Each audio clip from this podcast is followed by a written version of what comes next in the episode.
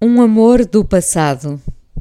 Demoramos muito tempo a explicar às pessoas de quem gostamos ou àquelas com quem não fomos corretos o rumo inesperado que a nossa vida seguiu. Às vezes não foi nada inesperado, foi tudo sentido e precipitado. Queríamos viver outras coisas, queríamos ser levados por outras pessoas. É muito comum gostarmos particularmente de um momento em que ficamos não com um fascínio, mas com vários para gerir. Isso dá-nos uma ideia de invencibilidade, como se a dor nunca nos fosse tocar. Não demorará muito, porque a ilusão tem sempre os dias contados. Somos injustos tantas vezes quantas um dia poderão ser conosco. E quem não aprendeu isto, então está longe de perceber as regras do encontro. Ainda hoje, quando me lembro, divirto-me a procurar na concha virtual o nome do primeiro rapaz que me fez sentir especial. Procuro, mas nunca o encontro. Parece impossível. Tínhamos nove anos. A vida de ambos cristalizou aquele momento. Foi apenas um momento sem a possibilidade de haver outro rumo. A tendência é querer voltar ali como se nos fosse devolvida a juventude que se gastou. Só a arte do imprevisível nos faria encontrar e perceber quem éramos. Não há relevância no caso, só mesmo no acaso. Todos nós gostamos do encontro que se repete quando ele foi quase feliz. Ficou ali qualquer coisa por se viver, e então, até quando foi algo muito longe da ideia de amor, convencemos-nos de que aquilo foi muito melhor, foi quase perfeito não estivesse o quase a milhas da harmonia, de uma ideia que nos segura a outra pessoa e forma um par. Nós gostamos mesmo do que nos deu o passado, até porque o presente ainda não nos dá garantias de nada. Mas o passado traz imensos equívocos. É preciso arranjar umas dioptrias com lucidez para se ver tudo melhor. Quando um dia me perguntei, num confronto cruel com o passado, se era amor ou teimosia o que tinha vivido, não tive dúvidas na resposta.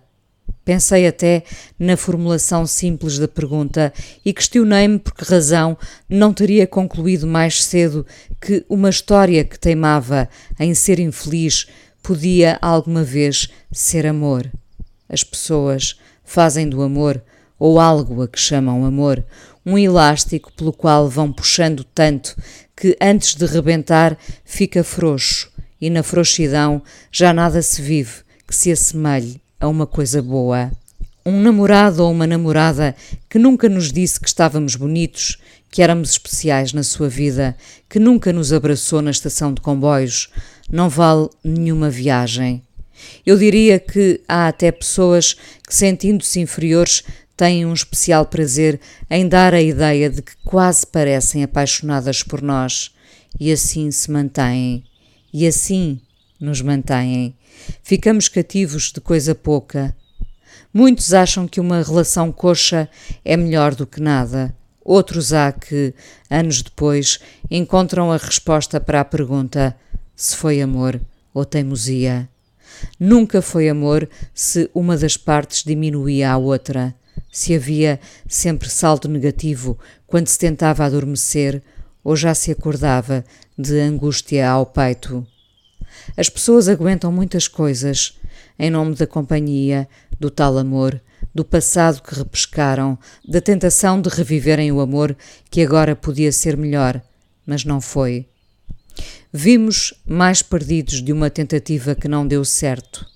As pessoas até mudaram, mas não perceberam que o amor vive da química e que duas pessoas aparentemente compatíveis podem nunca combinar.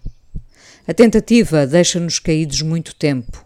Acabamos muitas vezes por nunca explicar ao outro por que motivo não voltou a dar certo. Porque não era para dar. Porque há mais vida para se viver. Porque voltar a um lugar que parecia seguro foi só uma insegurança nossa de viver o novo. Fomos, somos e seremos muitas vezes injustos com as pessoas que se aproximam de nós. Faz parte deste jogo que teimamos em jogar e que se chama amor ou apenas teimosia.